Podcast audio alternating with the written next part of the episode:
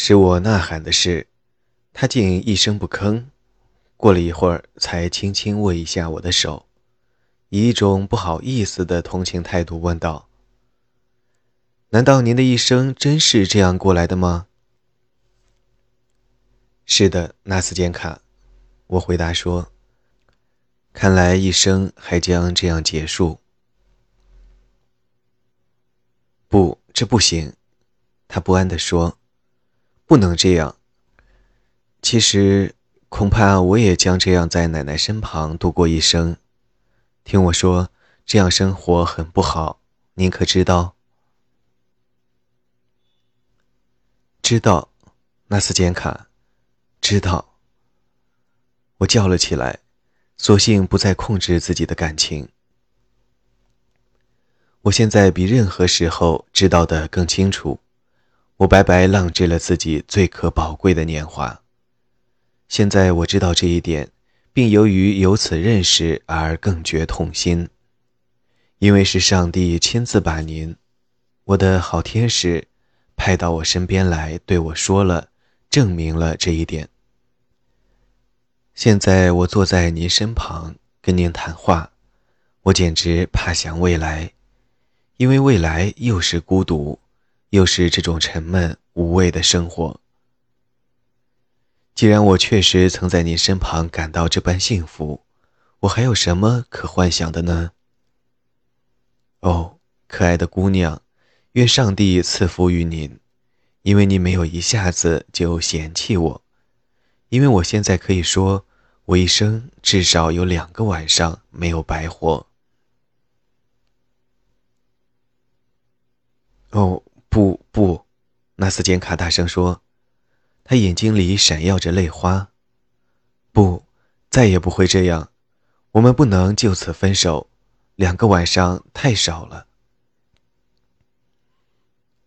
哦，纳斯坚卡，纳斯坚卡，您可知道，您促使我跟自己达成的和解能保持很久很久？您可知道，往后我再也不会像过去某些时候那样把自己看得如此不堪？您可知道，从今以后，我或许再也不会悲叹我在自己的生活中犯了罪、做了孽，因为这样的生活正是犯罪和作孽。别以为我向您夸大了什么，看在上帝份上，不要这样想，纳斯简卡，因为有时候我感到非常痛心，非常痛心。因为我在这样的时刻已开始意识到，我永远不能开始过真正的生活。因为我已经意识到，我完全失去了应有的分寸，失去了对真正实在的事情的感觉。还有，因为我自己诅咒自己，因为在幻想之夜过后，我已有清醒的时刻，而这样的时刻太可怕了。与此同时，我听见人群在我周围生活的旋风中喧嚷、打转。我听见、看到人们在生活，实实在在的生活。看到生活对他们说来不是此路不通的。他们的生活不会像梦境、幻影那样风流云散，他们的生活不断更新，永葆青春。其中没有一时一刻与别的时刻雷同，而胆怯的幻想却是那么无聊和单调的近乎庸俗。它无非是影子和思想的奴隶，是第一堆浮云的奴隶。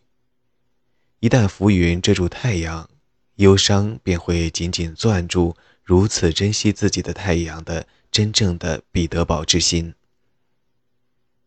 而在忧伤中。哪里还有心思想入非非？我感觉到他这种永不枯竭的幻想，终于疲倦了，终于在无休止的紧张状态中枯竭了。因为我在成长，从过去的理想中挣脱出来了。这些理想已告粉碎、瓦解。既然没有另一种生活，就得从这些残垣断壁中把它建设起来。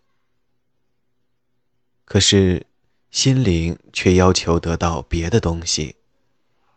于是，幻想家突然在往日的梦想中翻寻，在这堆死灰中搜索一星半点余烬，企图把它吹旺，让复燃的火温暖冷却了的心，让曾经如此为他所钟爱。如此触动灵魂，连血液也为之沸腾，热泪夺眶而出的一切，让曾经使他眼花缭乱、飘飘欲仙的一切，在心中复苏。纳斯简卡，您可知道如今我落到了什么境地？告诉您，我已经不得不纪念自己感觉的周年，回忆几年前曾经如此为我所钟爱。而实际上从未有过的事情，因为所追忆的仍然是那些荒唐、虚妄的幻想。我不得不这样做，因为现在连这些荒唐的幻想也没有了，因为现在幻想已无从产生。要知道，幻想也是在一定的条件下产生的。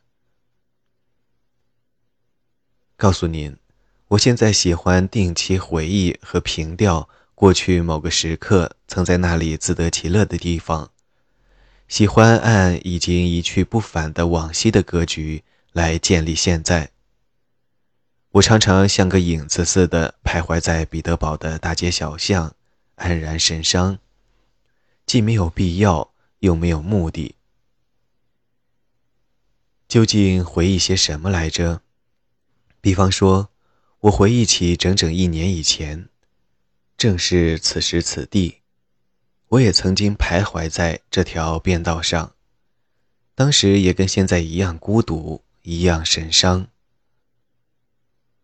我回忆起当时的幻想，也是忧郁的，尽管以前的情况并不见得好些，但毕竟感到当初生活似乎轻松和安宁一些。没有如今缠住我不放的这满怀愁绪，没有如今叫我白天黑夜都不得安宁的良心责备，没有这些阴暗寓意的内疚。我常常问自己：你的幻想到哪里去了？我摇摇头说：岁月飞逝的真快。然后又问自己：你用自己的岁月做了什么？你把自己最好的年华埋葬到何处去了？你这几年究竟是不是活着？我对自己说：“瞧，世上变得多么清冷。再过几年，接着将是凄凉的孤独，然后颤颤巍巍的老年将随着拐棍儿一起来临。再以后，则是哀伤和沮丧。”你的幻想世界将变得暗淡无光，你的镜花水月将要凋零破碎，像枯黄的秋叶从树上脱落。哦，纳斯健卡，要知道，孤孤单单一人独处将是可悲的，甚至没有什么值得叹息，什么也没有，空空如也。因为失去的一切本身。即是一片空虚，是一个愚蠢的滴溜圆的灵，纯粹是幻想。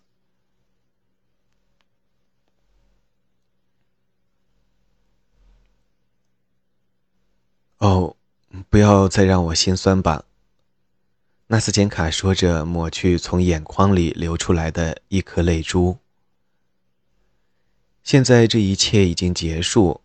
现在我们是两个人了，往后不管我遇到什么情况，我们再也不分离。听我说，我是个普通的姑娘，书念的不多，虽然奶奶也请了先生教我，但是说真的，我理解您的心情，因为刚才您讲给我听的一切，在奶奶用别针把我的衣服和她的扣在一起的时候，我自己也有切身体验。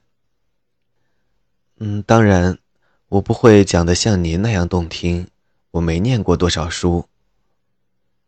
他羞涩的添上一句：“因为我刚才那一番悲怆的自述和高雅的词藻，从他那里赢得的敬意尚未消失。但您在我面前毫无保留地解剖自己，使我很高兴。现在我对您已经了解，完全了解，彻底了解。我有一个想法，您可知道？我想把自己的身世也告诉您。”什么也不隐瞒，然后请您帮我出出主意。您是个很高明的人，您能不能答应帮我出出主意？